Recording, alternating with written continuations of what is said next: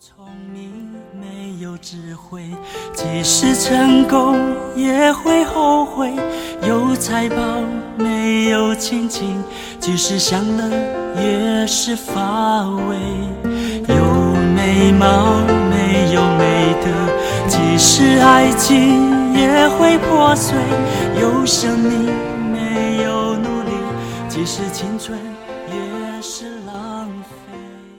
亲爱的弟兄姐妹，大家早安！好朋友们，大家好啊！今天我们要来读耶利米书的第二十一章，我要从第八节读到十二节。你要对这百姓说：“耶和华如此说：看哪，我将生命的路和死亡的路摆在你们面前。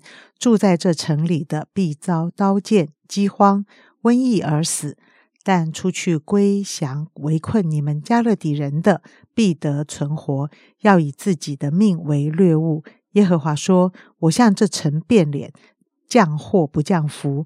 这城必要交在巴比伦王的手中，他必用火焚烧。至于犹大王的家，你们当听耶和华的话。大卫家啊，耶和华如此说：你们每早晨要施行公平，拯救被抢夺的。”脱离欺压人的手，恐怕我的愤怒因你们的恶行发作，如火早起，甚至无人能以熄灭。今天骆驼长老分享，好，谢谢杨姐姐帮我们读啊耶利米书二十一章。呃，如果你从这个二十章这样读下来的时候，就会发现啊。二十章是一个预言，那二十一章呢，就把这个预言跟那个最后的实现摆在一起。事实上，一开始的时候，这个审判哦，其实就是指到最后的一个审判。所以我们也知道，呃，耶利米书呢，并不是一个呃完全按照时序的哈。所以，呃，在这一个最后的这一个审判写在二十一章一到十四节的时候，就会呃看到这个，就是呃这个西底家王呢，当他遇到这个大军哦来袭的时候呢，哦就。预备呃，就是要来侵袭他们国家的时候呢，他啊，其实他就呃，赶快来呃，派这个使者去问这个。啊，耶利米到底他们应该怎么样？有没有得救的机会？哈，这就是在一开始的时候能不能脱逃？那呃，这个耶利米呢，他也就很实际的来告诉他，已经来不及了哈。就是因为事实上在前面呃做一些的提醒的时候，在前面啊他还有机会悔改的时候，事实上呢，这个 西底家王呢并没有呃实际的来听从这个先知的建议，而等到这个大军要犯境的时候呢，他才来。体说，呃，有没有可能发生神迹？有没有可能，呃，上帝为我们，呃，做一个神迹来救他们？所以你就会发现，呃，人常常是很很。很很软弱的，也是很自私的。在顺境的时候呢，要按着自己的意思；可是，在逆境的时候呢，哦，他才要来寻求上帝，他才希望上帝能够呃怜悯他，能够来行一个神迹。所以，我想在一开始的时候呢，也许这也是我们的一个学习。呃，我们对待上帝的态度到底是什么样的态度？啊，我在顺境的时候呢，上帝的话就可以当做耳边风。可是，呃，当我们在逆境的时候呢，哎，我们才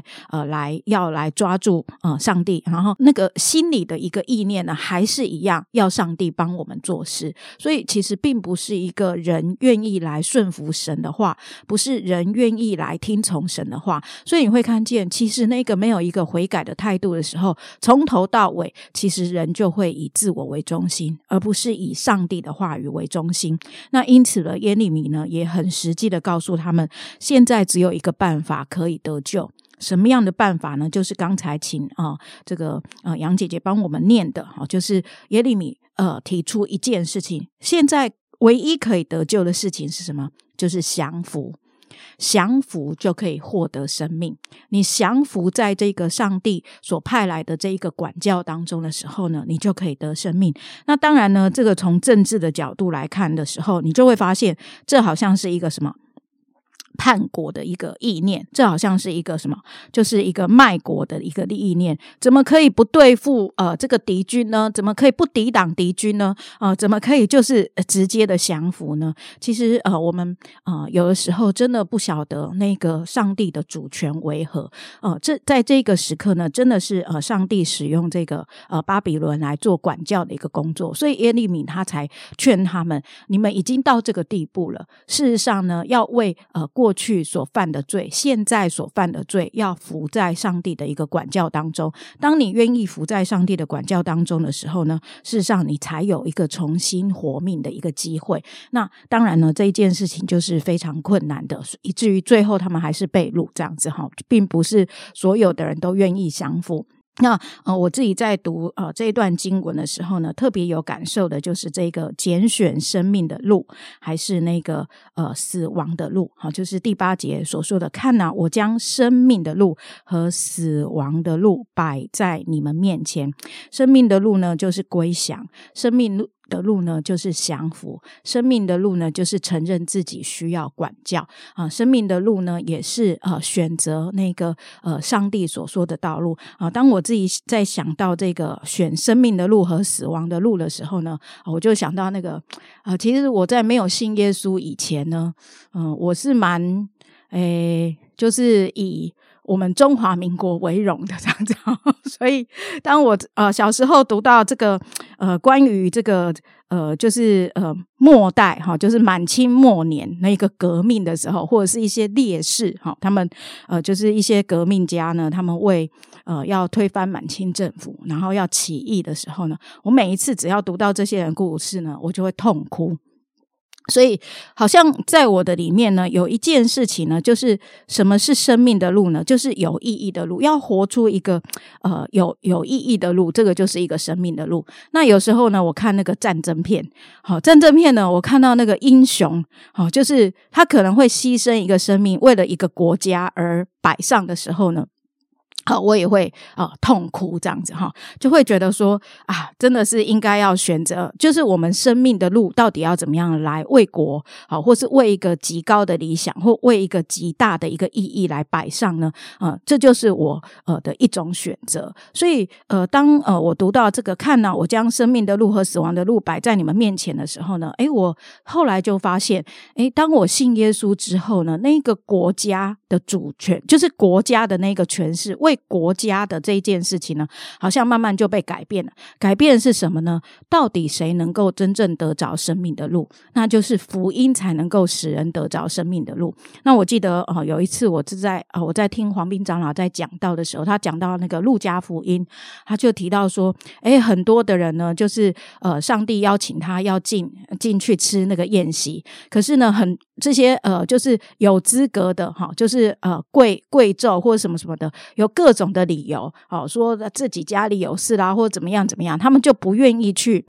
赴这一个宴席，后来呢，那个主人大怒的时候，就告诉那个仆人说什么：“你去路上去把那些残疾的、把那些瘸腿的、把那些呃，就是看起来很卑微的，全部请来吃那个宴席。”那我就记得呃，那一次当呃黄斌长老他自己在讲这一篇道的时候，我就在下面好像被圣灵很大的感动，就是。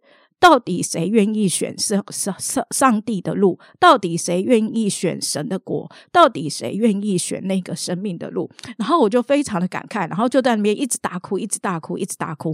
我就觉得，好，上帝好像呼召我一件事情，就是我要不断的去告诉别人，什么叫做选生命的路，什么叫做选死亡的路。我们在意的不是地上的国，我们在意的不是地上的君王，我们在意的不是地上的政治权势，我们在意的更不是。自己的啊名利。自己的权利、自己的地位、自己的名声，我们在意的应该是要选择生命的路。那好像我自己再次在读这边的时候，我就想到那个上帝起初感动我的，我是不是今天还愿意持守？还是我很安逸于我们已经有这些弟兄姐妹了，好的无比啊！我们永远有做不完的牧养工作，我们永远有那个做不完的这些的侍奉。可是还有很多的人，他们并没有选择生命的路，他们还在死亡的路当中。而谁愿意去告诉他们，你们要拣选生命的路啊？我也希望今年啊，也透过进食祷告或什么，我们总是要呃不断的呃，来让自己成为一个呃呼召别人拣选生命的路的人。谢谢骆驼长老。呃，讲着讲着，我就呃想到，呃，好像现代人很简单的说啊，你们基督教好霸道哦，呃，不信耶稣就走向死亡，呃，相信耶稣就呃上天堂。其实这只是一个非常非常表面的呃说法。其实呃，信仰并不是霸道，并不是咒诅，而是我也觉得父母常常也是跟小朋友说，你一定要先写好功课再看电视。但是呢，但是能够听得进去的也不多。呃，当你真的一直看电视而没有写功课的时候呢，你必定会接受到这个下场啊。所以我觉得现代人的痛苦常常心中没有真理啊，所以呢，就做一些的决定，让自己真的是陷入死亡般的痛苦里。所以。深愿深愿，真的耶稣基督的真理在我们心里的时候，我们就明白如何选择，我就明白如何活。我们一起祷告，亲爱的主，深愿你的孩子明白生命的路跟死亡的路的差别。亲爱的主，我求你啊，有一个奇妙的恩典，圣灵感动我们的心，当我们知道如何来信靠你。如何放下自己所以为的智慧跟判断？如何心里面尊主为大？如何相信上帝的路是最好的？啊，主啊，这件事情我们其实不太会。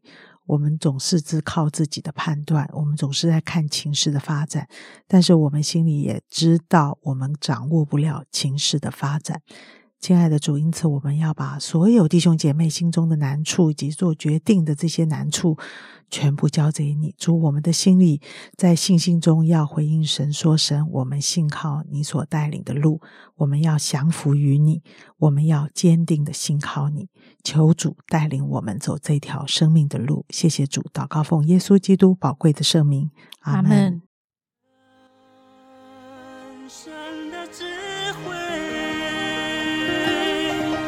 在于学习谦卑，敬畏上帝，认识生命的尊贵，人生的智慧，在于选择的对，得上帝喜悦，